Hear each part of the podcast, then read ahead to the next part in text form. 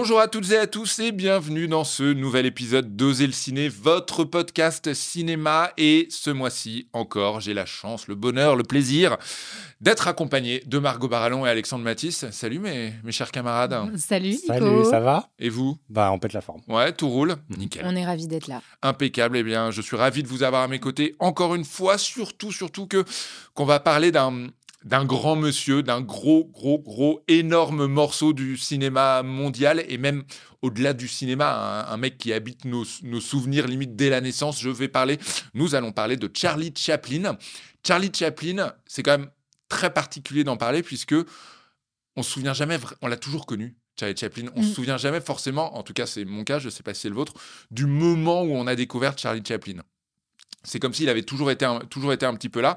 Et il se trouve que Charlie Chaplin euh, est sur Filmo. On a une très, très, très belle sélection de Charlie Chaplin.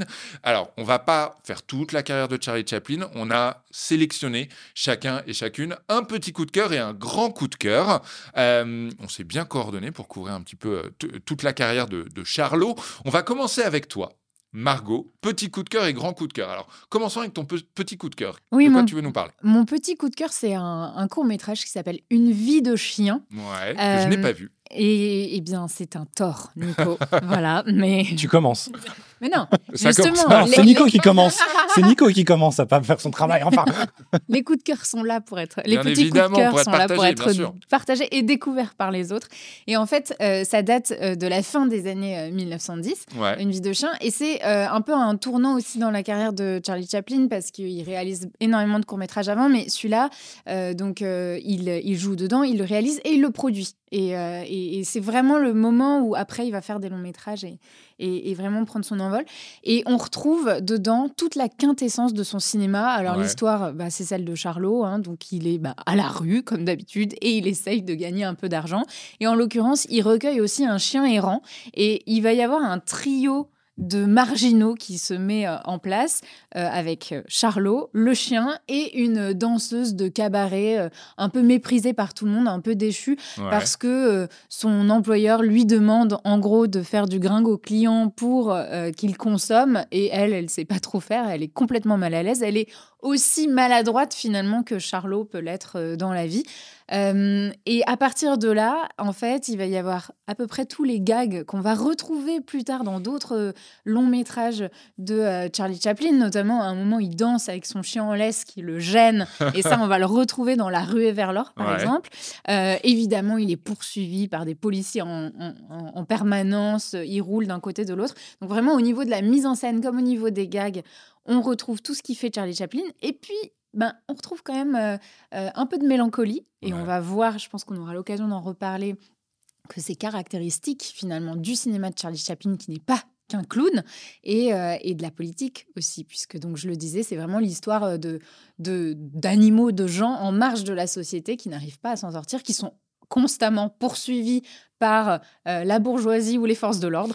Euh, voilà, c'est on devine déjà la politique chez Charlie Chaplin. Je trouve ça très chouette déjà que tu parles des gags puisque euh, alors en effet quand on pense à Charlie Chaplin, on pense à Charlot, on pense à ce personnage un petit peu tête en l'air, un petit peu maladroit, on pense à ce visage, à ce corps.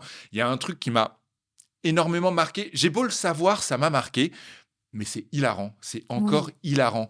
alors, est-ce que c'est parce que ce sont des gags de corps, des gags visuels? Est-ce que ça tient au talent de Charlie Chaplin? Je vais vous poser la question, mais il y, a quelque chose d'universel là-dedans. C'est-à-dire que je pense que ce sera éternellement hilarant. Je pense que c'est hilarant pour tous les âges. Je pense que c'est hilarant pour tous les pays. Euh, voilà, il y a quelque chose qui touche au sublime, qui touche au divin là-dedans. Alexandre, je ne sais pas si tu as une explication peut-être. Alors, il y a une formule d'un critique, je ne sais plus qui avait dit ça il y a quelques années, enfin il y a un petit moment, qui disait le, ce qui est incroyable chez Chaplin, c'est pas tant qu'il se cogne dans un arbre, c'est qu'il va s'excuser auprès de l'arbre en levant son chapeau.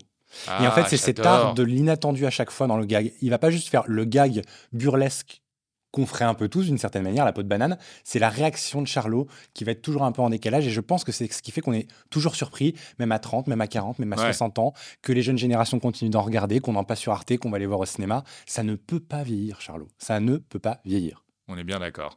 Euh, donc ça, c'était ton petit coup de cœur, Margot. Alors le gros coup de cœur, passons au gros morceau. Eh bien, le gros morceau, c'est les temps modernes. Ah oui. gros morceau s'il en est. En fait, je trouve que c'est peut-être le film le plus logique dans, dans, la carrière de, de, Charlie Chaplin version Charlot, puisqu'après on parlera de, de films où il n'est plus Charlot. et en fait, bah, déjà, c'est un gros film de gauchiste, on ne mhm. va pas se mentir. Euh, et pour une fois, euh, Charlot, au début, est enfin inséré socialement.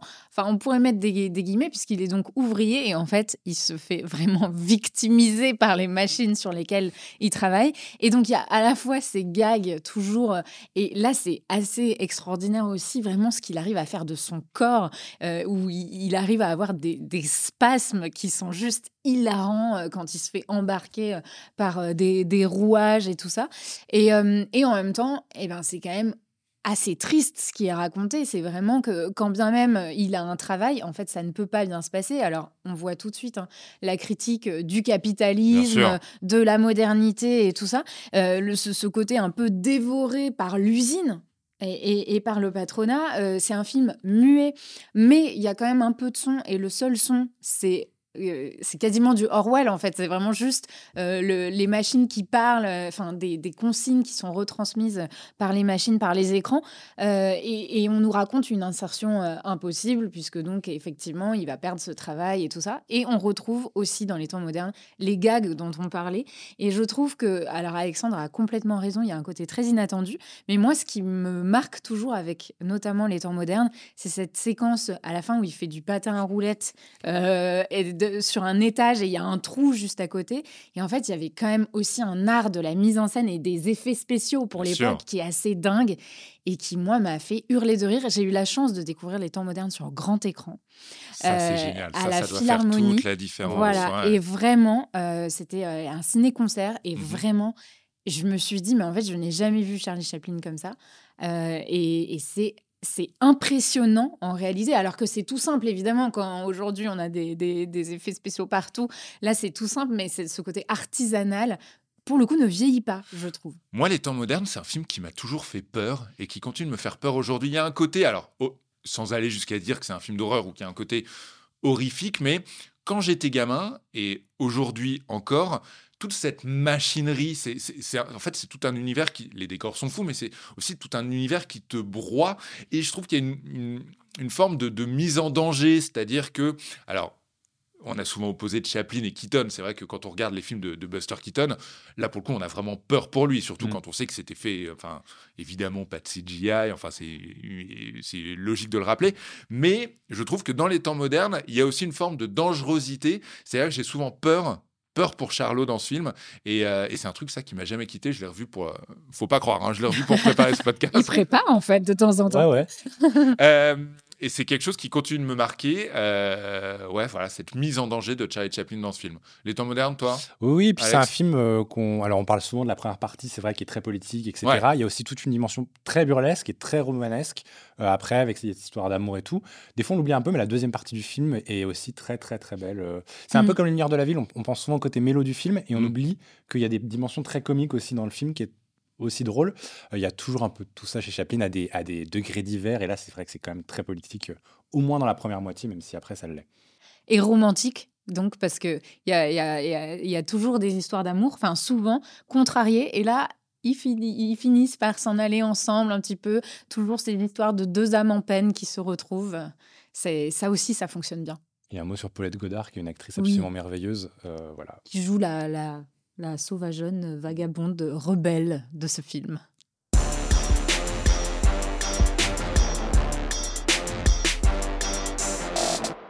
Charlie Chaplin est dispo sur Filmo et moi j'aimerais vous conseiller, alors je vous conseille de tout voir, de tout revoir, de tout re-revoir évidemment, mais euh, petit coup de cœur pour Charlot Soldat que j'ai découvert en préparant, en préparant ce podcast. C'est donc Charlot, qui est dans les tranchées. C'est euh, du pur Chaplin, c'est des gags visuels absolument, euh, absolument hilarants. Permettez-moi d'en citer un, euh, Charlot, qui est donc dans la tranchée, qui a une bouteille d'alcool qui ne sait pas comment l'ouvrir, évidemment, il n'y a, a pas tous les ustensiles prévus, et qui fait un geste qui est normalement, et c'est ça que j'aime bien chez Chaplin, chez Chaplin, c'est comment le monstrueux peut devenir hilarant et inversement. Euh, vous savez, c'est euh, ils sont dans les tranchées donc, et s'il y a un bout de tête qui dépasse ou un bout de main qui dépasse, le sniper du camp d'en face, il tire. Qu'est-ce qu'il fait? Il lève la bouteille, on voit, la on voit le haut de la bouteille qui se brise.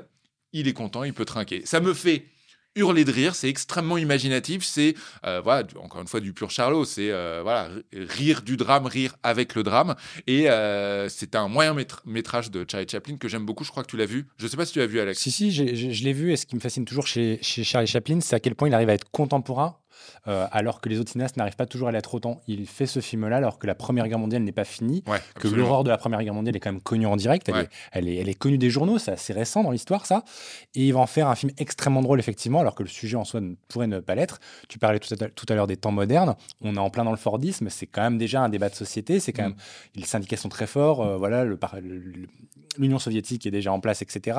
Et il en fait un film très drôle. Et je pense que c'est aussi pour ça, on va revenir plus tard, que quand McCarthy arrive et qu'il a quelques petits ennuis avec euh, ses positionnements politiques, ben, on sait un peu d'où ça vient, y compris dans un film comme Charles Soldat. Absolument. Parce qu'il n'est pas très tendre non plus avec les siens. Exactement. Et il est très antimilitariste et ça se voit dans tous ses films, y compris celui dont tu vas nous parler, Monsieur Verdoux. Oui, Monsieur Verdoux. Alors, on parlait justement à l'instant des temps modernes où je disais qu'il y avait un côté terrifiant, en tout cas que je le ressentais comme ça. Alors, Monsieur Verdoux, c'est flippant, c'est terrible, c'est terrifiant. Euh, Monsieur Verdoux, c'est tout simplement l'histoire de Landru, euh, Landru alias Barbe Bleue, Landru qui est un authentique tueur en série français euh, qui dépouillait, qui tout simplement épousait des vieilles dames, les dépouillait de leurs richesses et les faisait brûler dans son poil. Voilà, un monsieur absolument charmant qui a été incarné de nombreuses fois de nombreuses fois au cinéma. Euh, je conseille le film de Chabrol avec Charles Denner, euh, mm. qui est absolument incroyable. Et donc, alors, Monsieur Verdoux, c'est inspiré de l'histoire de Landru, puisque Charlie Chaplin, pour la première fois, qui n'est pas donc dans la peau de, dans la peau de, Charlot, interprète Monsieur Verdoux, pas strictement Landru, mais c'est exactement cette histoire. Et alors, Chaplin, qui n'est pas dans la peau de Charlot, déjà un malaise secret. Alors, un malaise, évidemment, quand on connaît déjà la filmographie de, de, Chaplin, on sait quelle place a ce film. Il est sorti juste après la Seconde Guerre. Et puis imagine que les gens à l'époque euh, venaient de prendre 30 ans de Chaplin, Charlot. exactement, exactement, Donc il y a ce choc qui s'opère. On se demande presque. C'est un peu la, la, comment ça, la vallée de l'étrange. Vous voyez ce que c'est la vallée de l'étrange? Pour celles et ceux qui ne savent pas, c'est euh, plus, euh, plus quelque chose, un visage se rapproche de la réalité, plus qui ne colle pas avec la réalité va nous paraître monstrueux. Et il y a un petit peu de ça, c'est-à-dire que on a l'impression que c'est euh, Charlot qui essaye d'être euh, d'être quelqu'un de normal, plus ou moins normal, sauf que là, il se trouve qu'il s'agit donc euh, d'un tueur en série. Autre autre élément qui, qui, d'un côté même à l'aise ou en tout cas qui surprend, enfin qui, qui, contribue à cet aspect bizarre et parfois malaisant du film, la voix de Charlie Chaplin. Mm, mm. Et c'est tout bête, mais on l'entend parler. Et en fait, on a tellement été marqué par des rôles muets, on a tellement été marqué finalement plus par Charlot que Charlie Chaplin, que là, d'un seul coup, il parle, il danse pas, il se cogne euh, nulle part, et en plus, il assassine, euh, il assassine des bonnes femmes. Euh, voilà, donc c'est un film. C'est un film d'horreur, je trouve, vraiment. c'est un très très grand film, un très très beau film, un film extrêmement mal accueilli à sa sortie. ah, les gens ont détesté. Les gens ont détesté sans surprise, hein, je pense qu'on pouvait s'y attendre. Pour tout ce qu'on vient de dire, évidemment, c'est-à-dire que euh, clairement, il, assassine Charlot euh, avec ce film. En plus, on est au lendemain de la Seconde Guerre mondiale. On va dire que le cinéma tendait vers euh, peut-être des histoires un petit peu plus romantiques, enfin un peu plus légères, je pense. Voilà, l'idée c'était de donner du baume au cœur. Bim, Monsieur Verdoux qui débarque. et puis pour la petite anecdote, c'est vrai que ça évidemment que ça contribue au, plaisir du cinéphile. dans le générique de début, bah, le nom de Charlie Chaplin euh, est collé à celui d'Orson Welles. Alors, qu'est-ce qui s'est passé euh, Même Chaplin et Welles n'étaient pas d'accord entre eux. En fait, apparemment, c'est Wells qui serait venu proposer l'idée à Chaplin, avec Wells qui, semble-t-il, voulait le réaliser et Chaplin devait jouer dedans. Et finalement, Chaplin a préféré partir sur son propre projet parce qu'il voulait pas jouer pour un autre réalisateur. Je crois qu'il y a une petite brouille entre les deux, euh, entre les deux sur, sur ce sujet-là. Bref, c'est Chaplin et Wells au générique. C'est Chaplin qui parle, Chaplin qui joue un serial killer français, mesdames et messieurs. Eh ouais, Pas mal, non, c'est français, dirait Orson Welles, justement. C'est exactement ça. Pas mal, non, c'est français. Euh, et je pense que c'est un très, très grand film. Je ne sais pas si vous l'avez vu? Oui. oui et, adoré euh, parce que vraiment, en fait, il y, a, quelque chose de, très euh, nuancé dans le portrait de cet homme. Et ils nous le disent dès le départ, puisqu'il y a une voix off au départ. Euh, s'il fait ça, en fait, c'est parce que il a été, euh, sa fortune a été balayée par le crack euh, de 1930 euh, et, en fait, il a besoin d'argent. Donc, effectivement, bon, il a choisi de dépouiller des vieilles et de les tuer, c'est pas ouf. Mais on nous montre aussi, la première chose qu'on nous montre de lui, c'est vraiment un être très prévenant puisqu'il sauve une chenille. Et, et donc, on a un homme qui en fait fait ça un peu contraint et forcé euh, pour, euh, pour s'intégrer socialement et pour euh, arriver en fait parce qu'il a une vie de famille à côté. Enfin, il a une vie de famille, il est très dévoué à sa femme qui est handicapée. on voit qu'il tue pas n'importe qui. il tombe quand même souvent sur des, sur des vieilles assez insupportables. Alors, évidemment, il est terrifiant, mais en fait, je, pense que ce qui explique aussi qu'à sa sortie, ça a été assez mal accueilli, c'est que c'est pas non plus le portrait d'un monstre. Non, et, absolument. C'est assez difficile de, se, de, de, prendre une position tranchée. C'est ça qui rend le film pour moi excellent, mais c'est peut-être ça aussi qui a pu euh, perturber un petit peu euh, les spectateurs à l'époque. Oui, et puis tu vois, euh, par exemple, quand Frank Capra fait Arsenic et vieille dentelle, on parle de deux vieilles femmes qui assassinent des hommes, donc c'est une histoire pas drôle sur le, sur le papier, pourtant il en fait une pure comédie, alors que pour le coup, Chaplin, lui, se débarrasse complètement, mais complètement de la dimension comique. On est sur un sabotage de carrière. On, est complètement sur un sabotage de carrière, et vraiment, il a une vision artistique qui est telle que même Orson Welles ne pouvait pas entrer dans son ego et inversement, quoi. Oser le ciné spécial Charlie Chaplin, petit coup de cœur et grand coup de cœur. Alexandre, c'est ton tour. Petit coup de cœur, je suis très content que tu l'aies choisi puisque je l'aime beaucoup aussi.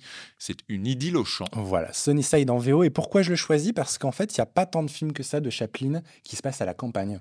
C'est surtout un réalisateur des espaces urbains ou périurbains, mais purement à la campagne, avec les vaches, avec tout ça, avec la vie à la ferme. Il y en a quelques-uns, mais c'est quand même plutôt marginal dans sa, dans sa filmographie.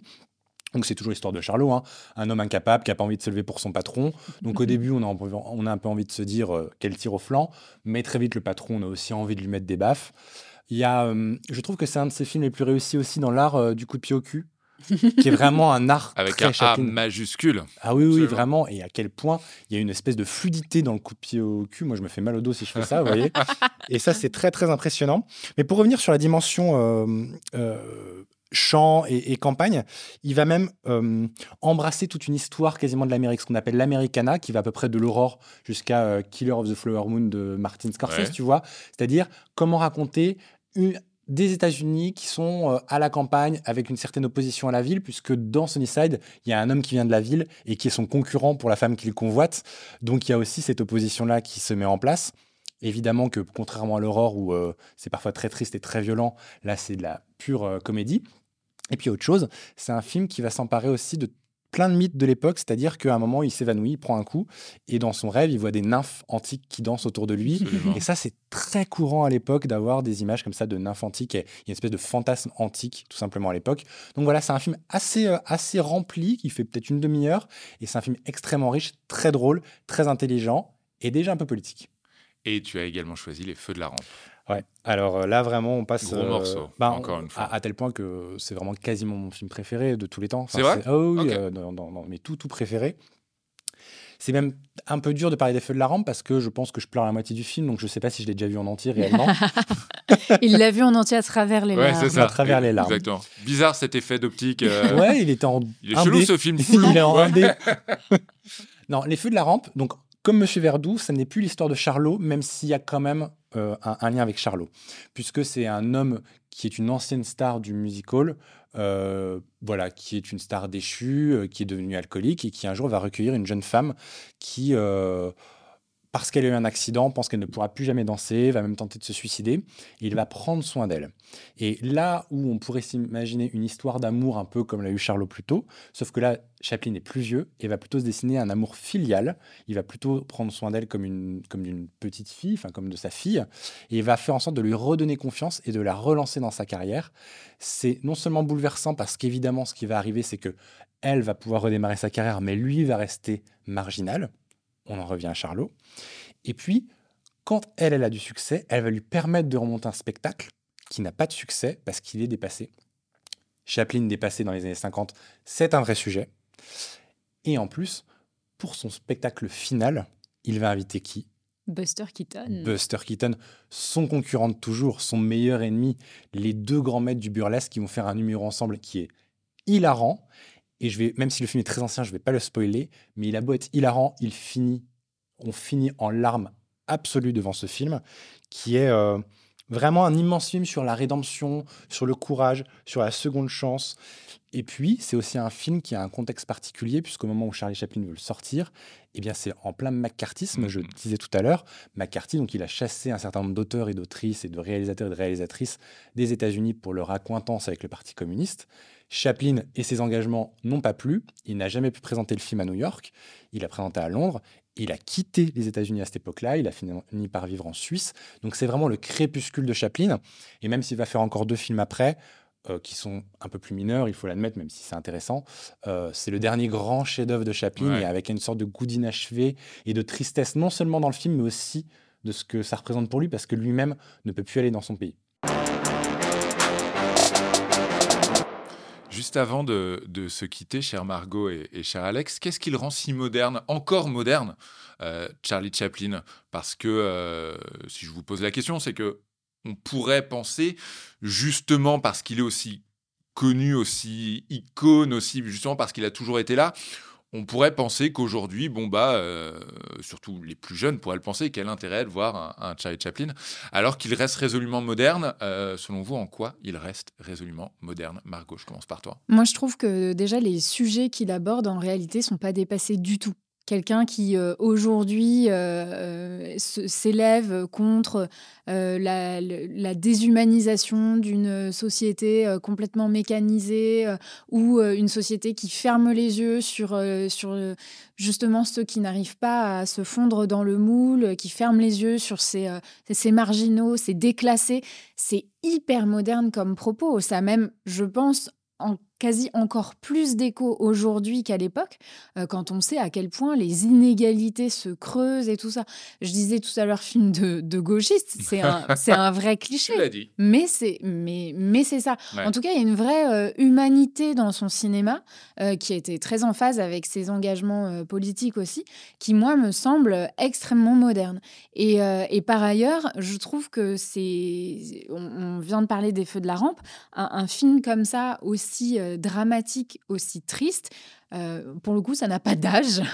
Donc, ce que je trouve très moderne avec lui, c'est à la fois, vraiment, il a un propos politique euh, qui est encore une fois, euh, c'est pas euh, c'est pas asséné euh, comme c'est enrobé dans hein, voilà, comme c'est enrobé dans des gags, dans une vraie mise en scène, dans un vrai jeu aussi qui, qui, lui appartenait et qui a été jamais égalé jusque là.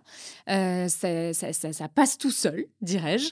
Et puis il y a de toute façon un truc assez universel et intemporel dans la, la palette d'émotions mm. qu'il a réussi à, à transmettre à l'écran. Alexandre bah, Vu que je dirais rien de mieux que Margot là-dessus, euh, je finis juste par une anecdote pour te dire à quel point c'est le visage du cinéma. Quand j'ai lancé mon tout premier blog il y a 15 ans, j'avais une frise, donc ma bannière c'était une frise euh, au début, vous savez, avec euh, l'homme singe qui se redresse, qui se redresse, et à la fin il devenait Chaplin, mais juste en ombre. Ah, génial. Et ça suffisait pour moi à dire c'est un blog de cinéma, je vais parler de cinéma. Ça reste un siècle plus tard le visage du cinéma. C'est fou. Il est encore en ligne ce blog, j'ai très envie de le lire. Si c'était il y a 15 ans, j'ai envie de dire les pas, dingueries. sortir des archives avec J'ai envie de dire les dingueries qu'Alexandre Matisse, adolescent, écrivait sur son blog. Euh, faut faire gaffe avec ce truc. Hein. Je crois que j'ai un Skyblog encore en ligne quelque part. Hein. Faut faire je attention. crois pas que c'est trop des dingueries, mais je te retrouve les archives. Et eh ben, ce sera avec plaisir. Merci beaucoup, Alexandre Matisse. Merci, beaucoup, Margot Barallon. On se retrouve euh, dès la semaine prochaine, évidemment, pour un nouvel épisode euh, d'Oser le ciné. N'hésitez pas à vous abonner. On se retrouve dans le studio. Le studio, c'est disponible sur la page YouTube de Filmo. Charlie Chaplin est dispo sur Filmo. Abonnez-vous, c'est un régal. Merci beaucoup, les amis. Gros bisous. Bye bye.